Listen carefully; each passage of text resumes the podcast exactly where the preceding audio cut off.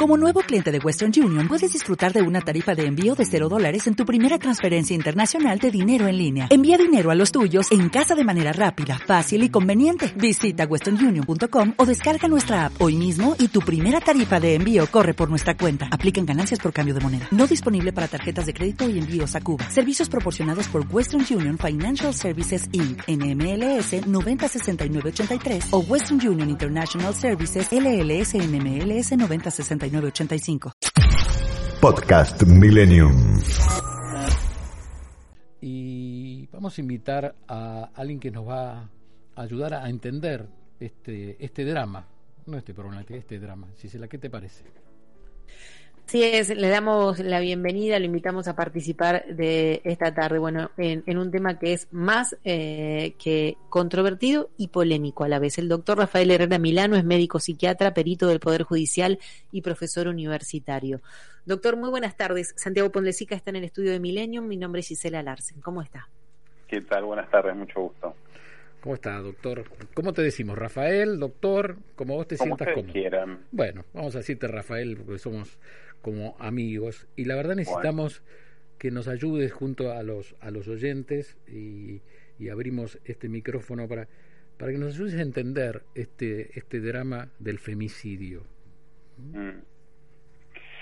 La realidad es que es un tema muy complejo y que viene increyendo a lo largo de, de los años. En lo que va del 2021 hubo cerca de 150 ya.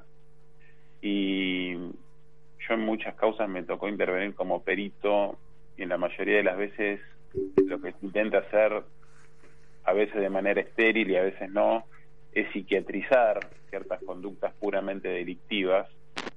Lo que pasa que para poder tener un norte en la evaluación de una persona hay que tratar de partir de entender qué es la normalidad, porque para poder contrastarlo con el hecho y ver si eh, esta persona es una persona normal que fue atravesado por una circunstancia que lo llevó a desarrollar determinado acto, si tiene algún padecimiento mental, por ejemplo. Mm. Eh, en realidad, cuando se dan este tipo de, asesinatos, de femicidios, la, conducta de, de la defensa del femicida es siempre la misma, es como un rapto de ira o que fue una concatenación de hechos que terminó en el suceso, que la persona no se acuerda, son como prototipos que están bastante desgastados. Eh, pero bueno, a través de, de los años siempre se, se, trató de entender qué es la normalidad, o sea, qué es el hombre normal, desde filósofos, mm. psicólogos, psiquiatras, para saber desde dónde se parte. Y en realidad, eh, cuando uno hace un relevamiento bibliográfico, se entiende que es eh, una especie de entelequia conceptual que no se resuelve mediante la aplicación de principios lógicos o habituales. Mm. La normalidad en realidad es una especie de equilibrio inestable, pero equilibrio al fin, eh, que no todos los hombres pueden sostener permanente o indefinidamente. ¿Y, reúne varios factores eh, ese equilibrio y esa normalidad? Bueno, lo que pasa es que cuando este equilibrio desaparece, se instala la condición anormal, que asigna la comunidad en realidad la normalidad ah. que define en valoración de nuestros semejantes. Una valoración social es. Claro, exactamente, es como si fuese la, belleza, la bondad, la moralidad y demás. Eh, y acá hay dos factores que son muy importantes porque como en todo todo ámbito psiquiátrico de la salud se habla de lo que es la genética y la epigenética. La genética es lo que nosotros arrastramos eh, en nuestra carga genética justamente, que en este caso vendría a ser el temperamento, que se conjuga con el carácter, que es acá donde juega la epigenética, porque el carácter se forja en base a las experiencias que tiene uno a lo largo de su vida. Después es ver qué prevalece ante determinadas circunstancias. Yo puedo tener una carga genética muy alta para comportamientos irritables o desajustados, pero si mi entorno es muy favorable, lo que prevalece es mi epigenética y mi temperamento queda solapado por mi carácter, ¿entiende? Rafael, aquí un, oyente, Florencia, me pregunta si es por machismo, pero antes quiero contarle a los oyentes que Rafael fue perito del caso Fabré, aquella Fabré mató a su mujer en un country de Pilar hace unos años eh, creo que acuchillados, ¿no? Y ¿Cómo fue ese caso, por ejemplo? Ahí había un enfrentamiento entre la pareja, había problemas de celos, había problemas porque ella lo había abandonado, habría problemas económicos. Ese fue, yo, participé como perito de la querella, o sea, de la familia de la víctima, y ese fue un caso, a ver, terrible, pero a la vez fue muy interesante porque fue uno de los pocos en los que se veía eh, un crimen de estas características en una clase social muy alta. Eh, y el otro condimento importante es que esto se dirimió en un juicio por jurados, que eran 12 integrantes, y para que lo condenen a cadena perpetua, que fue lo que terminó pasando, eh, las 12 personas tenían que votar de manera unánime. Mm. No, no, no, le iban a dar cadena perpetua. Va, en realidad acá la reclusión perpetua creo que son 30 años, 35. Eh, no, ahí fue un hecho que se demostró que fue premeditado, que, o sea, era una, una disolución de pareja y bueno, como muchas disoluciones, eh, hubo una escalada de violencia y el día del hecho se demostró que fue planificado, orquestado, que tenía las armas y demás y el hecho en sí fue atroz y los detalles peor todavía, pero es como yo, yo empecé hablando en el principio, o sea, la defensa que se trató de instalar eh, fue esta, como que no se acordaba, que no sabía lo que había pasado, que no había tomado conciencia, y después cuando se hace el análisis y se hacen las pericias, que es donde se terminan de, de estudiar a fondo estas cuestiones, se empieza a desnudar la realidad de cuáles fueron los motores o los ejes eh, que llevaron a esta persona a cometer esto. Muchas veces está teñido por las características de personalidad que tienen estos individuos y no deja de ser eh, una demostración de poder sobre la víctima. Sobre el otro. Estamos hablando con el doctor Rafael Herrera Milano, que es médico psiquiátrica, es perito psiquiátrico, perdón, es perito del Poder Judicial y profesor universitario. Eh, doctor, cuando a mí en los últimos tiempos empecé a observar que siempre hablamos de femicidio, mujer golpeada, em, la mujer como víctima, y es como que em, arranca en la nada. Y leí una nota interesantísima que este, me clarificó esto que, que venía observando yo, que decía, eh, pareciera que desde un momento X arranca una situación, pero lo que se ve en los diarios, en los medios, lo que se analiza después, es cómo queda la mujer. No se analiza al, digamos, al núcleo o dónde nace el problema, al hombre violento, al el hombre que quizás está teniendo necesidades de ser atendido y no lo no no no, no tiene esa atención. Em, pasa muchas veces pasa por un loco, es un loco ¿viste? El marido y el marido es loco. Entonces, la, vista está puesta sobre lo que le pasa a la mujer. Y como sociedad, a veces me, lo cuestiono.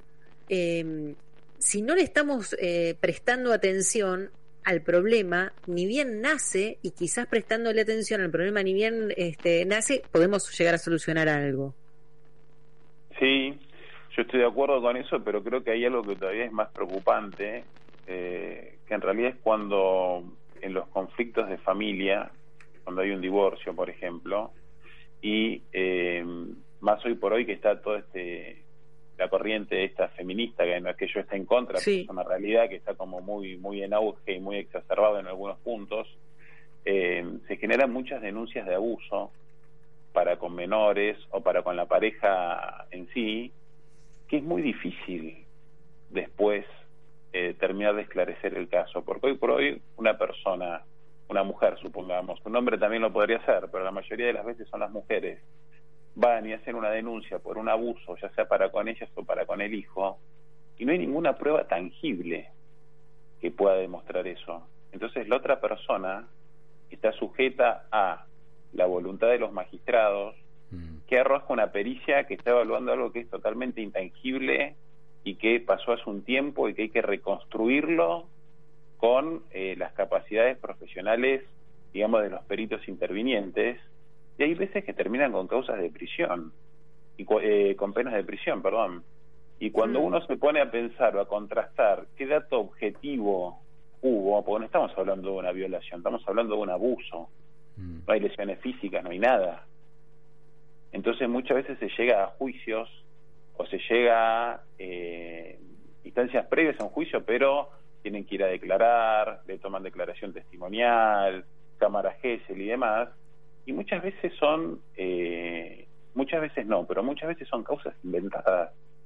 Y no hay un mecanismo como para evitar que eso suceda y que la víctima de ese proceso inventado sufra todas las consecuencias que eso acarrea. Y si se demuestra que no hubo signos de abuso, por ejemplo, no hay ningún tipo de eh, resarcimiento, y no me refiero a económico, para la persona Moral. eh, a la cual se denunció. Sí, son moral sería.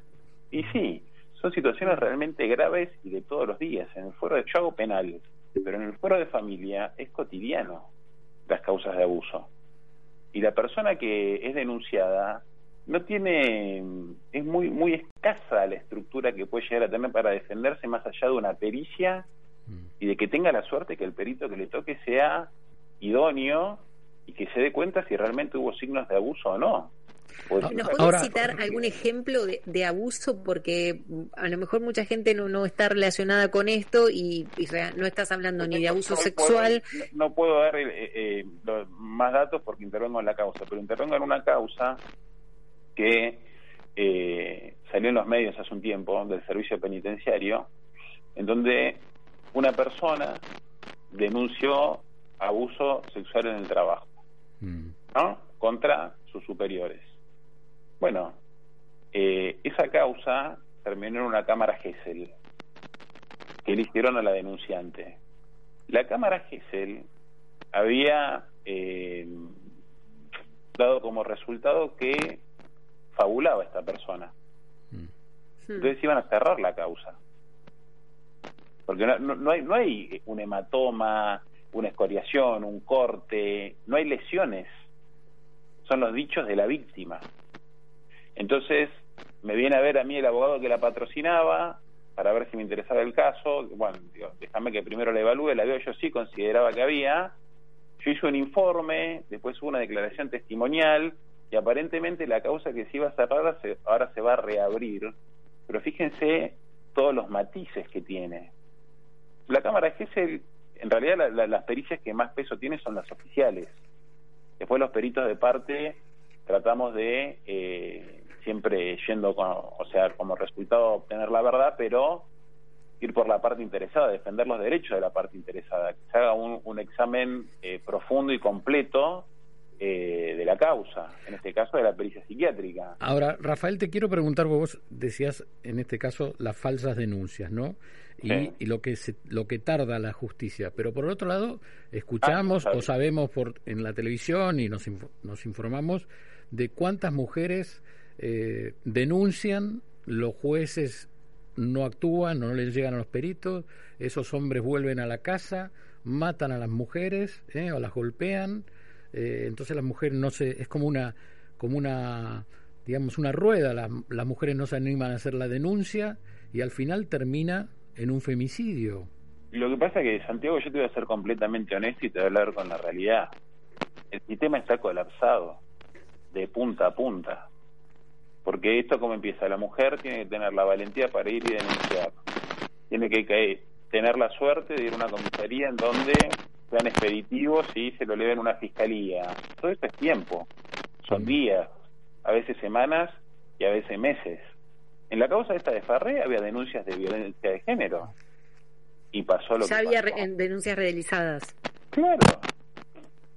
Yo hace un tiempo, eh, un colega de ustedes me entrevistó por la famosa ley de salud mental. Sí. Otro caos. Es caótica la situación con la ley vigente.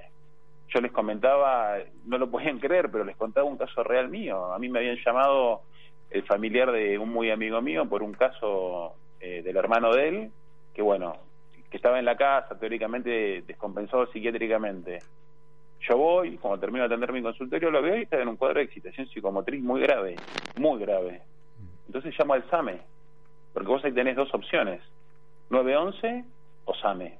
Esa es la realidad. No hay otra opción, porque estás hablando de una internación involuntaria cuando el paciente no se quiere internar. Entonces llamé al 911, me presenté como psiquiatra y me dijeron, no, no, no estamos capacitados para resolver ese tipo de casos por teléfono. Insistí, insistí, insistí y vieron en que iban a venir. No venían, llamé al 911. Bueno, a la hora vino el SAME, vino una persona que cuando vio la situación me dijo, yo no estoy en condiciones de encajarme de esto, me, me mostró la medicación que tenía, yo lo terminé medicando, inyectando y demás y solucionando el cuadro, pero a mí no me pidieron terencial, no me pidieron nada. Y al paciente hubo que sedarlo y contenerlo físicamente. Y ese paciente después hay que judicializarlo. O sea, si vos no tenés la suerte que tenés un conocido que es psiquiatra, eso está sujeto a la deriva y después termina en un caso como el de Chano, por ejemplo. Esa es la realidad. Sí, en definitiva lo que nos queda claro es que la justicia tiene muchos temas por atender, no los no lo está haciendo y a nosotros cada vez se nos está complicando más la sociedad y estoy hablando de, de todos los temas posibles, ya sea de la salud mental, como ya sea de violencia de género, ya sea violencia familiar, eh, absolutamente en todos los ámbitos se nos está complicando que la justicia no active. Pero volviendo al, al tema por el que comenzamos la, la, no hay la redes charla. De contención en ningún aspecto. ¿Cómo? Es el otro. Que no hay redes de contención, no hay caminos intermedios. Bueno, Mm. pero esto es un problema de la ley de salud mental. Gravísimo. Gravísimo.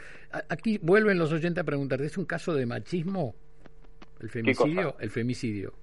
No, no siempre. Hay veces que sí y hay veces que no. Lo que pasa es que hay que ver si es un hecho, lo que yo dije al principio, o sea, no hay que psiquiatrizar conductas delictivas. Puede ser un hecho delictivo puro o puede ser un hecho delictivo, pero que eh, el homicida estaba atravesado por un cuadro psiquiátrico y no entendía lo que hacía, que también pasa. No es la mayoría de las veces, pero pasa. Pacientes que tienen brotes psicóticos o pacientes, por ejemplo, lo que pasó en, en Palermo hace un tiempo con el policía, a veces se da en, Claro. eh, en un domicilio porque el paciente está sin la medicación y Es psiquiátrico, sucede, claro. y, y pasa y es inimputable y bueno, y hay otros que sí, hay otros que pasa por una cuestión de machismo en el sentido de que eh, cosifican a la mujer, le- la toman como un objeto y sienten el poderío Mm. sobre ella y, y pueden hacer lo que quieran. El caso Hay Barreda, casos- ¿qué fue? El caso Barreda. No, el caso Barreda terminó finalmente siendo una demencia senil al- a, a lo largo del tiempo. Yo no sé en el momento de los hechos eh, realmente qué arrojó la pericia, pero hay muchos factores que influyen y sin duda al fallar tanto... Pero una demencia senil 25 años después. Por eso. ¿O no? Pero bueno, pero eso es lo que se conoció públicamente. Yo no puedo... Yo de Farré Está bien, está bien. No, no, no, yo aclaraba esto, digo, porque en el momento no, no estaba con demencia senil Barreda. Sí, sí, sí, bueno, por eso le dieron la pena que le dieron.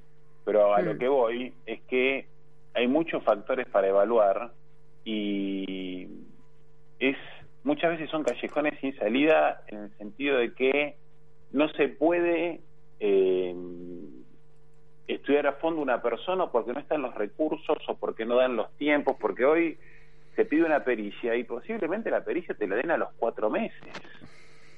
Y en el mientras tanto no dan ninguna orden de restricción perimetral. Esa es la realidad de la justicia hoy. Está abarrotada de expedientes eh, y no dan abasto.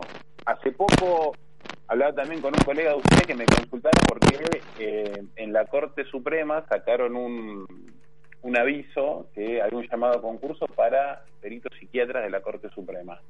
Porque no hay. Entonces tienen un caudal de causas que no pueden absorber. Y todos esos problemas, que en muchos casos la pericia es medular y decide para un lado o para el otro, siguen su curso, porque la pericia no se hace. Rafael, te, te agradecemos muchísimo. Antes estábamos al principio hablando de del caso Lagomarcino, cinco años para que permita a la Corte Suprema abrir unos teléfonos y una computadora en el caso Nisman. La pericias también. pericias, bueno, la falta de una ley de salud mental y sobre todo que en esta campaña de estos temas que le importan a la gente no escuchamos nada. Gisela, me, ahora me, genera una duda que quiero, eh, quizás vos me la podés eh, sacar. Eh, ¿Es verdad que en el último tiempo, olvídate del caso Nisman, de, de mm. cualquier otro caso, no, no se estudiaban los, los celulares, no se podían investigar los celulares porque no había recursos para hacerlo? No es mi especialidad, pero sí en muchas causas intervienen en las cuales determinados teléfonos de determinada marca sucedía eso. Mm. Sí, es real. Es mucho más fácil con unos teléfonos que con otros. Pero hay falta de recursos a todo nivel. Eh, hoy también, hoy por hoy necesitas hacer una prueba pericial de ADN o genética de cierta complejidad y tarda. Y la cadena de custodia es un dolor de cabeza y cuando llega a hacerse la prueba no sabes si está adulterado o no está adulterada. O sea, son cosas tremendas. Eh, yo te puedo citar otro caso en el que yo participé, que fue el de eh, Castiñeiras, Pepo, el cantante de, cumbia, en el cual eh, él iba manejando. Exceso de velocidad, alcoholizado, murieron dos personas. No solamente que murieron dos personas, sino que se negaba a hacer la extracción de sangre. Bueno, cuestión que decían que tenía que ir a una prisión domiciliaria por cuestiones psiquiátricas porque hmm. estaba mal y bueno. Se hicieron las pericias psiquiátricas. Hubo que ir a Dolores y toda la historia.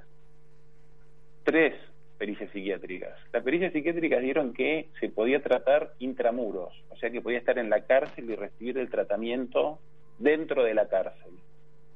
Bueno, al tiempo que pasó, jugando a la pelota en el penal, se fracturó la tibia, un hueso de la pierna. Le terminaron dando domiciliaria por la fractura de tibia. Ahí está en su casa. Mm. Entonces, hay muchas parcialidades que hacen replantear un montón de cosas. El sistema. Bueno, Rafael, vamos a ir charlando sobre este tema tan interesante como es el... Bueno, empezamos hablando del femicidio y terminamos con todos estos problemas que tiene la justicia, la justicia de la gente, porque los políticos discuten por otra justicia. ¿eh? Así que te mandamos un abrazo grande y te agradecemos este tiempo. Un gusto. Gracias. Muchísimas gracias. El doctor Rafael Herrera Milano, médico psiquiatra, perito del Poder Judicial y profesor universitario. Podcast Millennium.